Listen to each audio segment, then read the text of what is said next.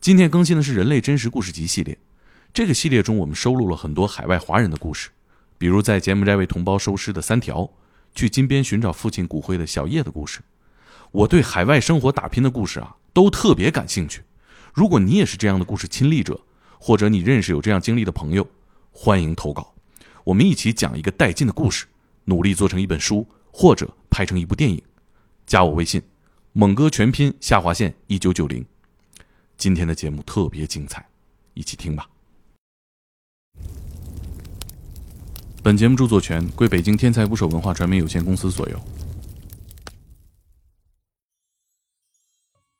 大家好，我是猛哥。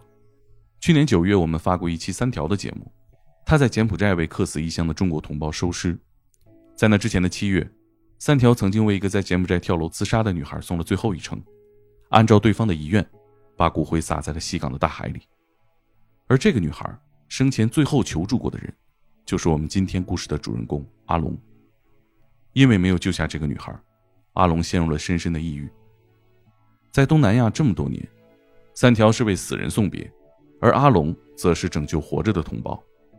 与三条不同，他不亲自去往一线与这些中国人打交道，而是在网络的另一端，运用自己这么多年在东南亚结交的关系网。在被骗的中国同胞和国内警方家属之间，搭起一座座回家的桥梁。每一次拯救的过程，对阿龙来说，都是一场豪赌，赌的是自己的名誉、金钱和同胞的性命。以下是他的讲述。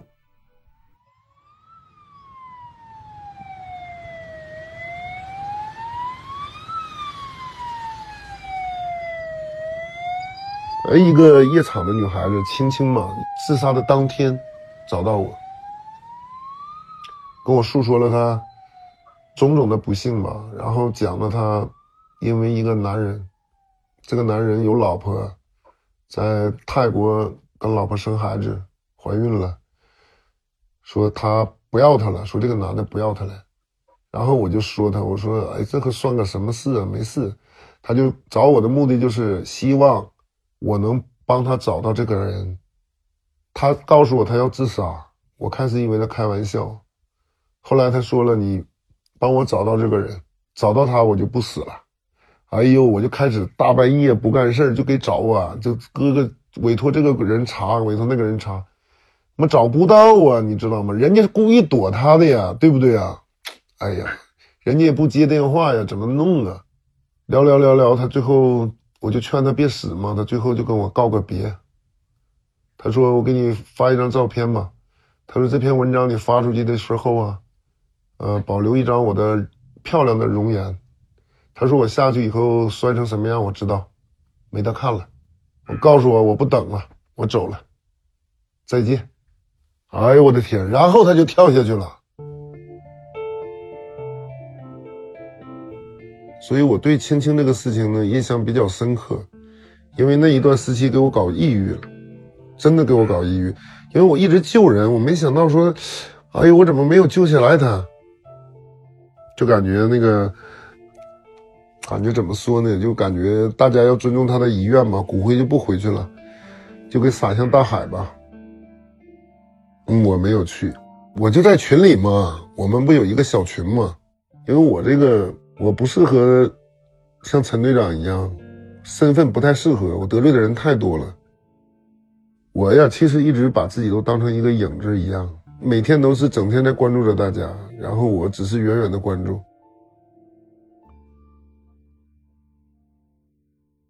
我是河北省的，在国内的时候，其实我们做了很多跟房地产息息相关的项目，要不然怎么说跟那个官方啊，跟那个。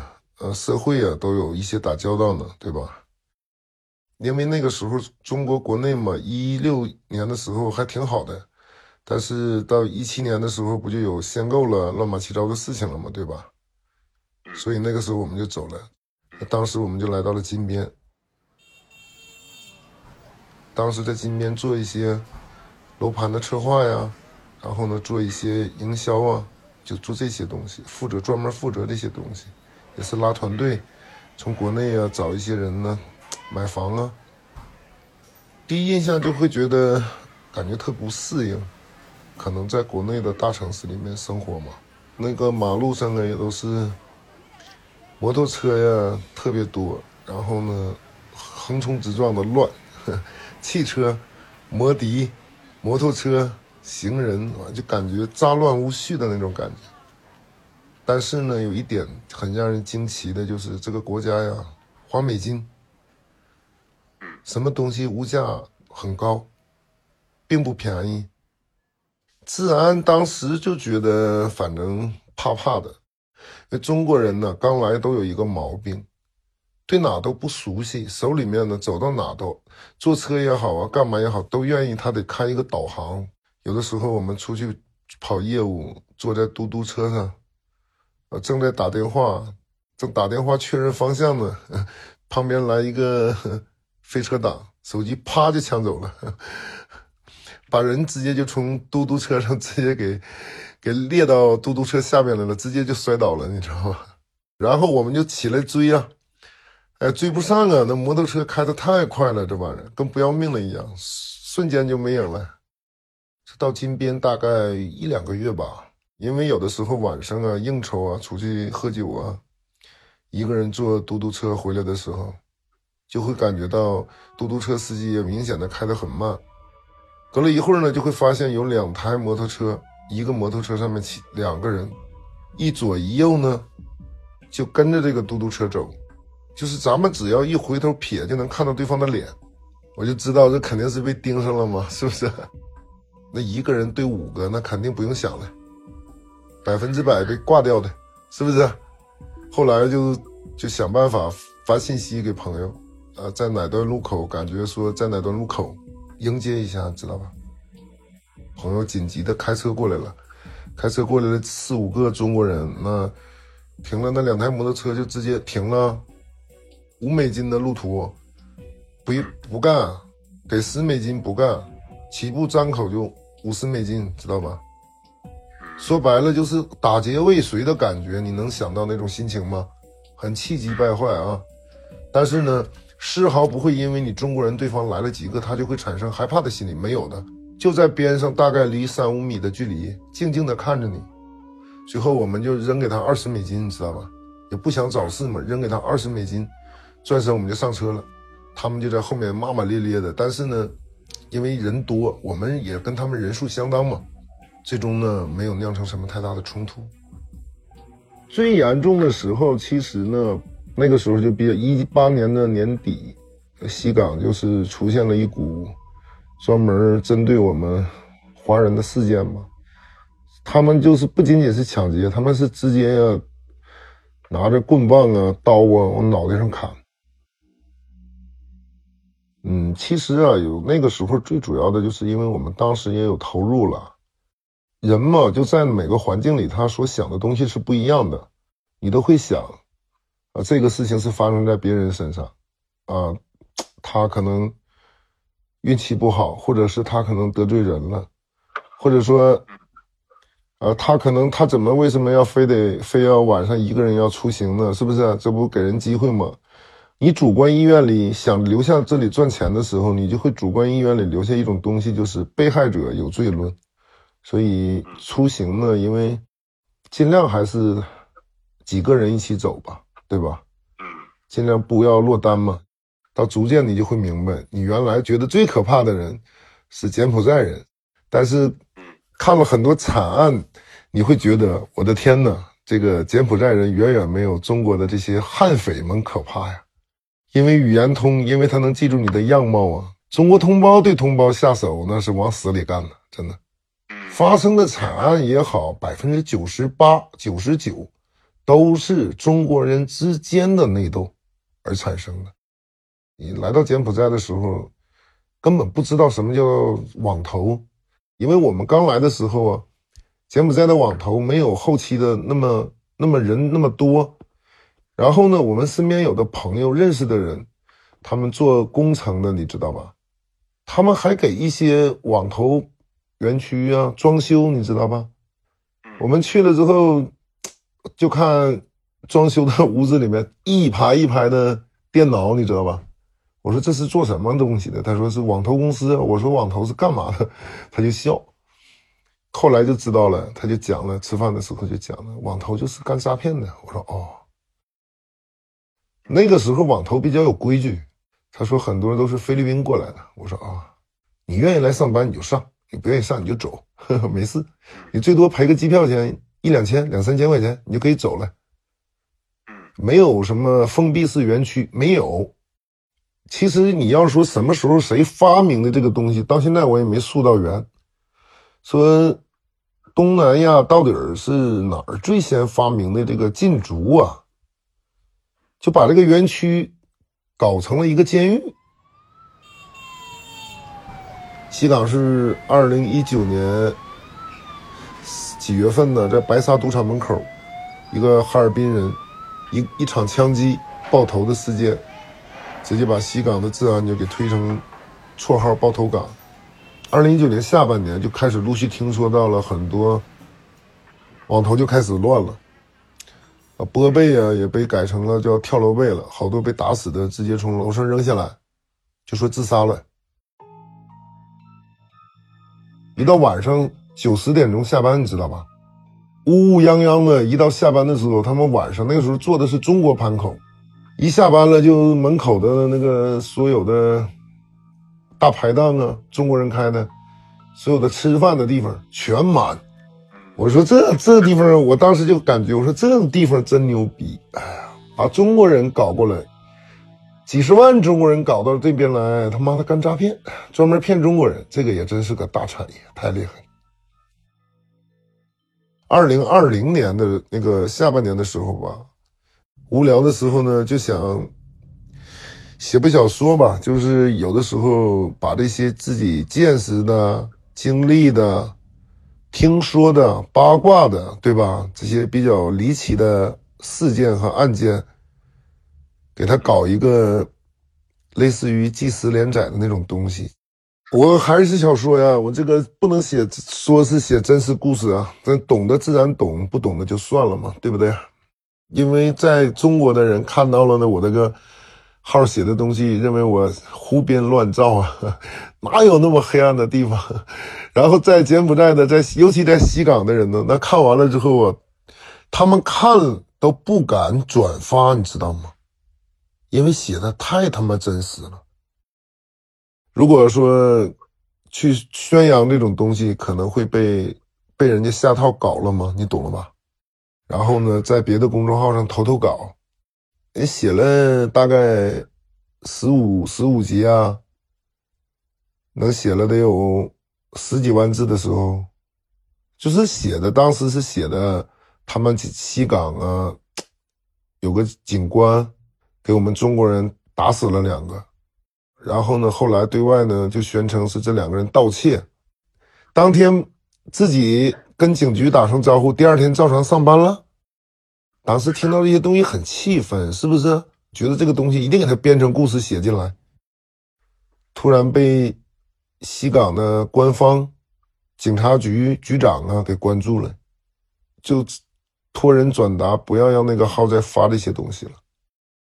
咱们就继续呗，搞了一个号，就这样就开始写，就继续写，就在这个上面发。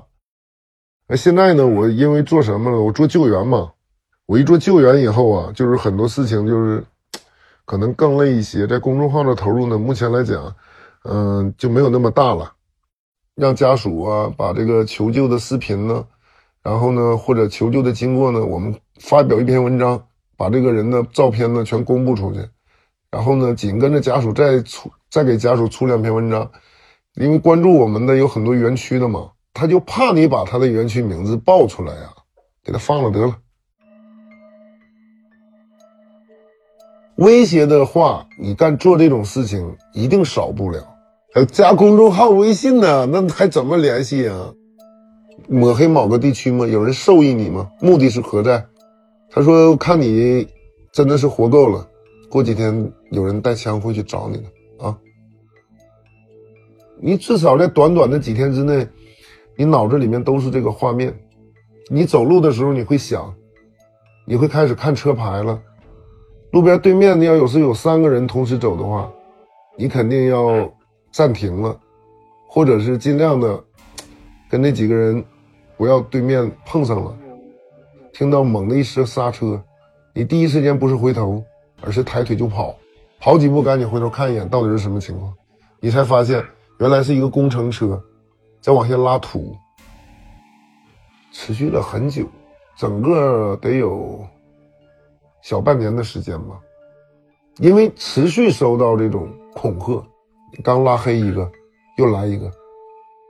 继续写以后，他的内政部找过我，柬埔寨的内政部的一个官员，然后呢，当时呢，一个柬埔寨的一个三星将军，然后和一个内政部的一个也是高官，他们呢就直接写了一篇声明，《剃刀边缘》的作者阿龙先生，我是内政部的谁谁谁谁，你写的《剃刀边缘》小说我看到了，然后呢，我们柬埔寨是一个法治国家，你知道吗？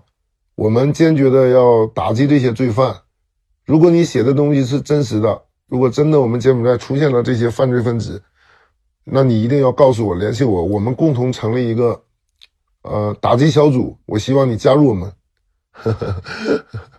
然后呢，翻译呢，中国通那个翻译就会把这个他写的东西翻译过来，然后发到各大群，所有的柬埔寨华人群里转发。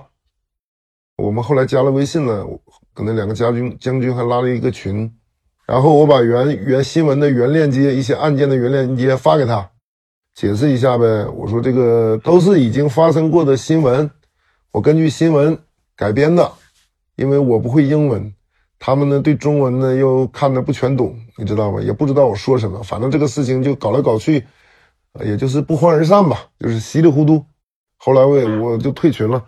然后那个时候我就去泰国了，呵呵躲一躲吧，先躲一躲吧。其实，在柬埔寨有很多事情，因为我们都经历过，都知道的。柬埔寨很多事情，它国家比较小，它很多事情都是一阵风，它可能下周就把你这个人忘了。当时那个时候就已经知道了，说这个柬埔寨呀，未来肯定是不能待了。人家黑白两道本来一家的，你这是黑白两道都给人得罪光了。后来撤了，后来就在泰国、马来。然后呢，有的时候也回国，反正就这么转呗。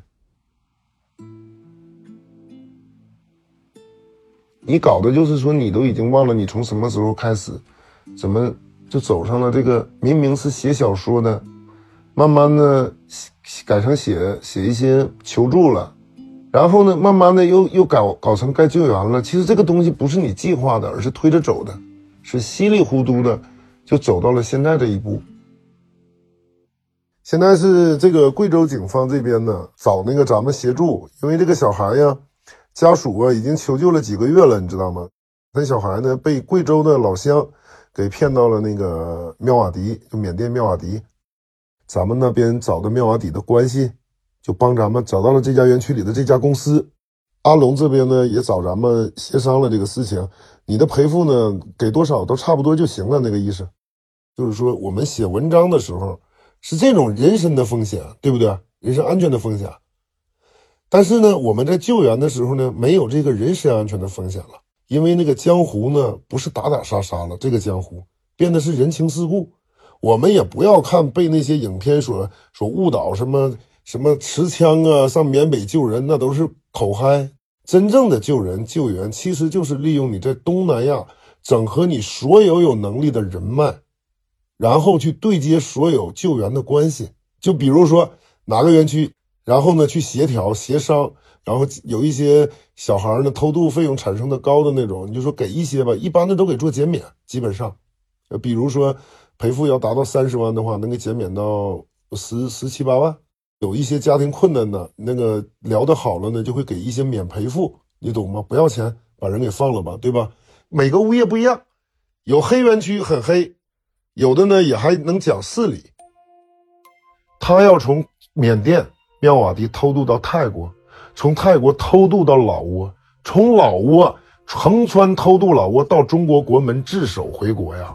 所有的人都没有见过面，全是靠网络，全是靠平常日常中的沟通，你去鉴定这个人值不值得你的信任。但是你需要承担巨大风险的时候，你是不是也要打点别人呢？一个国家的警方求助另一个国家的警方，有时候都要给人家另一个国家的警方钱。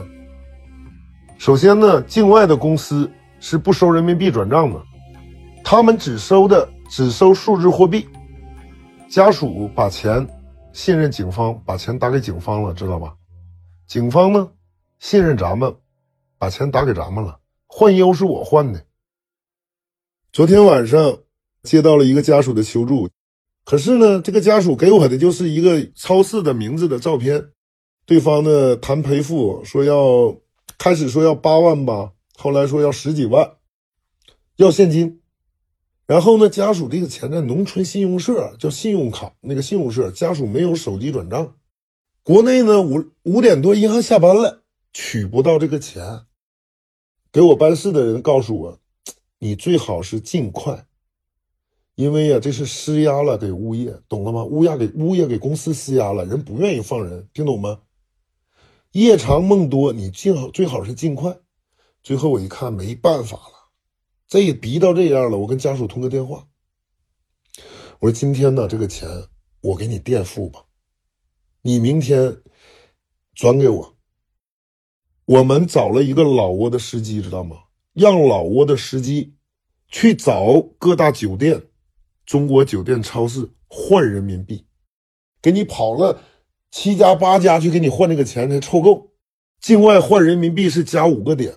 给我五千，基本上来讲的话，呃，这个事情就全办好了。昨天晚上就接出来了，把人。我有的时候同时都救援五六个，有柬埔寨救出来的，从柬埔寨往老挝穿；有在缅甸救出来的，从缅甸往老挝穿。有的时候我是连续工作，就基本上三天都没合过眼睛。如果说这个事儿跟你牵扯到几十万的关系，或者牵扯到人一条命，你睡不着觉。你得等他必须安全，你得要时刻的关注他，你懂吗？我就相当于一个一个转盘中间的陀螺一样，所有的细节都我一个人在协调在对接。他很多人嘴上说的好的兄弟们，真的嘴上说的好，义愤填膺的，可是真正是顶上真的那个大的责任的时候，有很多人是顶不住的，不是他懦弱。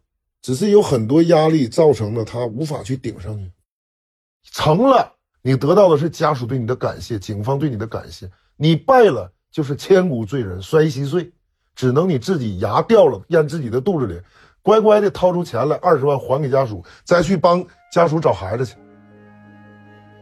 每救一个人，都是一场豪赌，赌的可能身败名裂，赌的可能倾家荡产。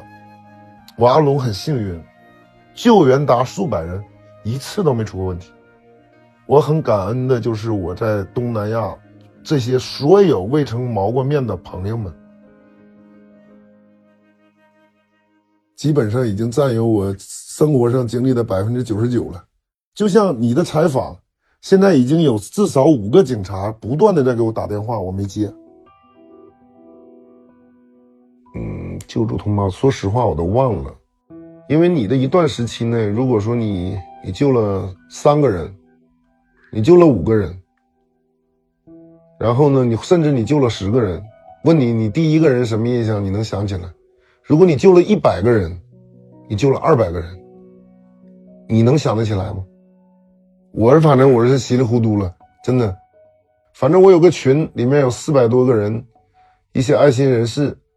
还有几十上百位被救过的家属，还有当事人，因为这个在我的世界里，现在目前看到的东西没有最惨，只有更惨，太多了。就是有一种东西，就像你在殡仪馆里看到尸体太多的时候，你对尸体都是麻木的。最接受不了的是家属跟你哭哭啼啼的求救，跪在地上，有的跪在地上给你打电话。我的感谢信里面都有这句话，家属给我的。我祈求上苍开一只眼，把我的小孩救回来。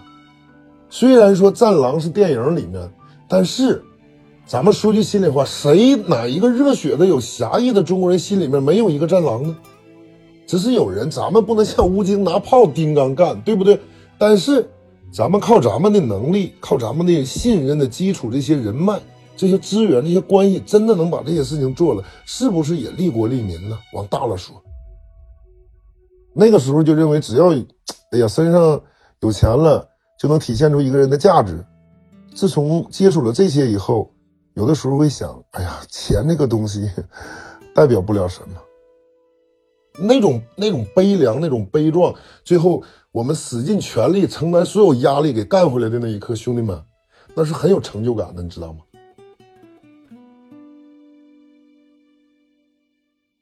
基本上每天就睡三个小时、四个小时。哎呀，现在不是我理想的生活状态，现在我的生活状态就是简直每天焦虑。我想过的，我想过的那种生活就是啥呢？有一天，你知道吗？我有一天，我希望呢。期望的东西就是什么呢？就是说白了吧，每天，呃，可以看着夕阳，对不对？喝杯啤酒，看着窗外那种感觉，就是脑心里头什么都不想的时候，是我现在最羡慕的生活。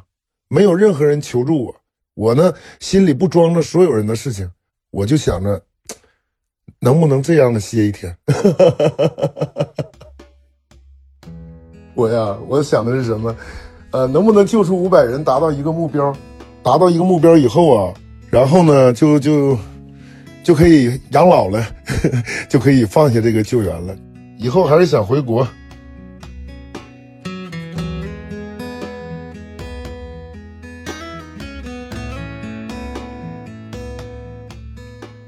跟阿龙聊过之后，他发给我一条新闻和几张照片，是上个月国内媒体报道的他参与救助的小伙子的经历。我想看看这篇四千字的文章究竟是如何讲述阿龙救援过程的。最终只找到了一句话：泰州警方寻求多方国际救援力量，辗转找到东南亚爱心团队组织及缅甸当地中国商人，最终在缅甸军方的协助之下，让儿子逃离了魔掌。如果没有跟阿龙聊过，我永远无法想象这一句话背后的难度有多大，分量有多重。阿龙不觉得自己是在做公益，他说自己是个搞自媒体的，接广告也赚稿费。阿龙说，每个人都想在人生中做一件有意义的事情，一件终身难忘的事情，可能这个事情就证明了这一点，我们没有白来这一趟。他的经历让我想到了一个词啊，无名英雄。阿龙是，帮人收尸的三条和开宾馆的李杰也是，他们在拯救别人，也在改变着自己的人生。感谢大家的收听，我们下期见。